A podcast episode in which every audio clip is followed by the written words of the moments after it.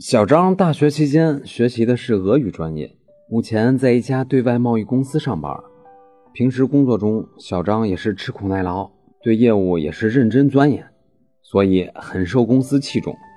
现在公司为了拓展西班牙市场，就选派公司中外语专业的员工到浙江外国语学院脱产学习两年，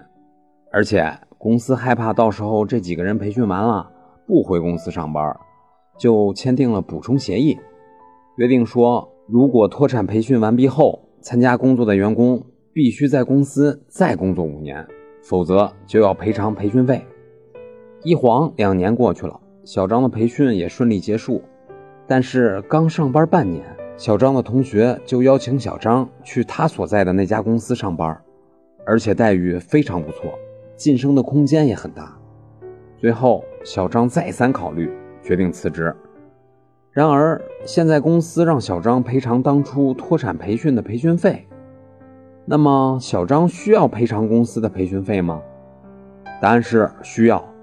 因为我国法律规定，用人单位为劳动者提供专项培训费用，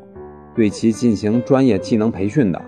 可以与劳动者签订协议，约定服务期限。劳动者违反服务期限约定的。应当按照约定向用人单位支付违约金，而小张的情况就是原来的公司为小张提供了培训，而且也约定了培训结束后五年的工作服务期，而小张现在就是要在不满五年的情况下单方解除劳动合同，所以小张要赔偿公司的培训费。天下没有免费的午餐，员工不可能既学得一身本事，又不付出任何代价。那么，以上就是今天的音频，供您参考。